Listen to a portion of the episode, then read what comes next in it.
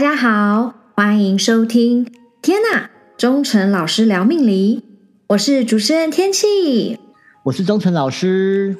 我们将一起从生活中的点点滴滴，用最浅白的方式，带大家一起来了解命理的乐趣。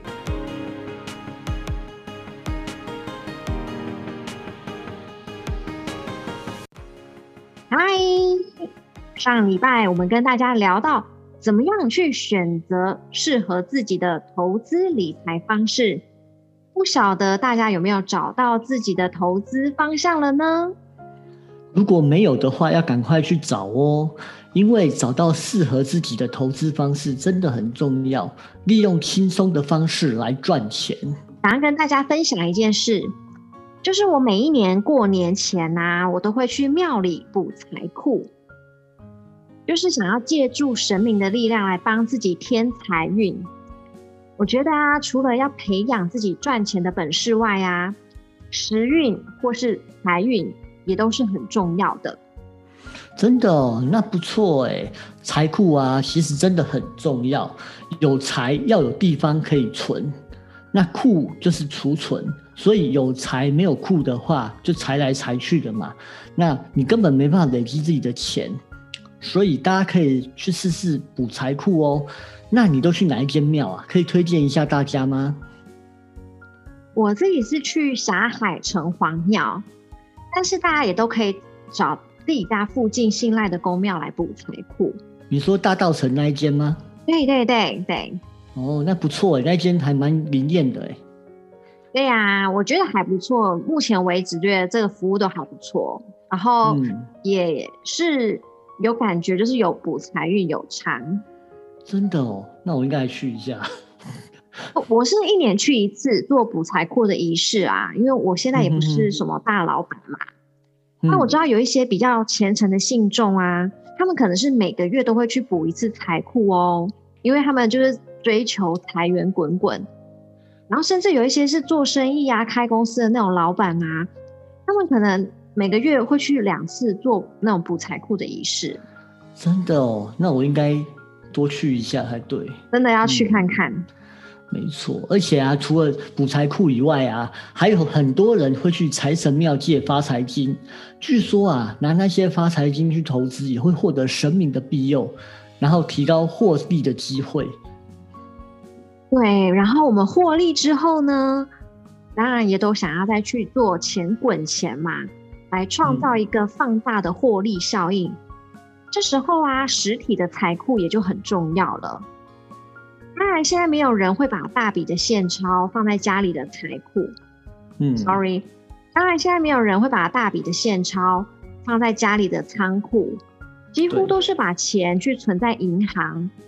那银行就相当于是我们的财库，在这边，我想要问问钟诚老师，是要怎么样来选择适合我的财库，也就是把钱存在哪个银行会比较适合我呢？哎，这真的很重要哎，因为啊，像我之前在帮新生儿命名的时候，我都会帮他选一个财库，然后这个财库呢只进不出，那我。我觉得就像天气说的，我们现代人都会把大部分的钱存在银行，而那些银行账户就相当于个人的财库。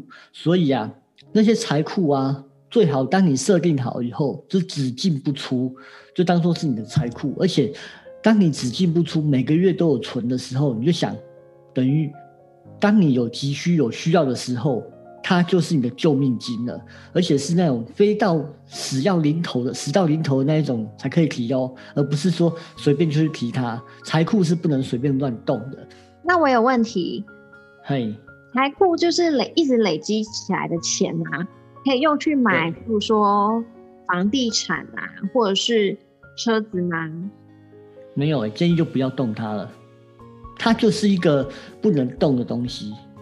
哇，所以我的财库有一天如果存到一千万，然后还是不能拿去买房子。当你有办法存到一千万，表示你另外一个能力你也是大于千万啦。哦，说的也是。对呀，啊，他一千万就是你的，我讲的是一个救助金就对了。一个，我常跟人家讲说，这个钱就是到你生死关头或什么时候，我们讲就是生死关头才可以动这笔钱。不然不能动。哦，对，因为那就是你的救命金。对，所以啊，我有几个方法来教大家如何选择你的财库。好，那因为呢，我们台湾的银行很多，更不用讲海外的银行，所以我根本没办法把每一个银行都跟着你们讲。所以呢，我们先把银行简单分成五种。好的，五种有哪五种呢？有五行：金木水火土。那我们可以从字或商标的颜色去区分五行。比如说上海商银，因为有海嘛，就属水。华南银行，华是草，那草是木，所以属木。那农会跟邮局，因为是绿色的，所以也是属于木。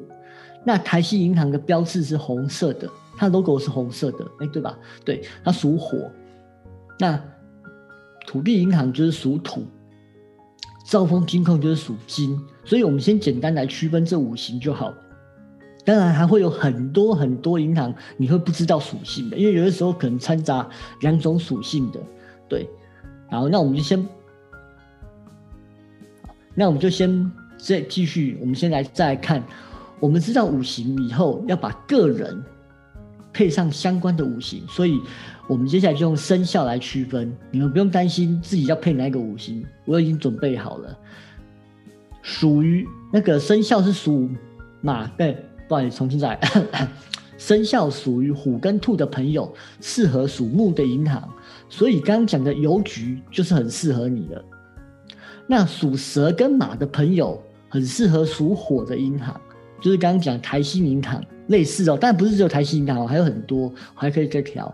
在属猴跟鸡的朋友是适合属金的银行，就像刚刚讲兆丰金控，它属金。那属猪跟属老鼠的朋友适合属水的银行。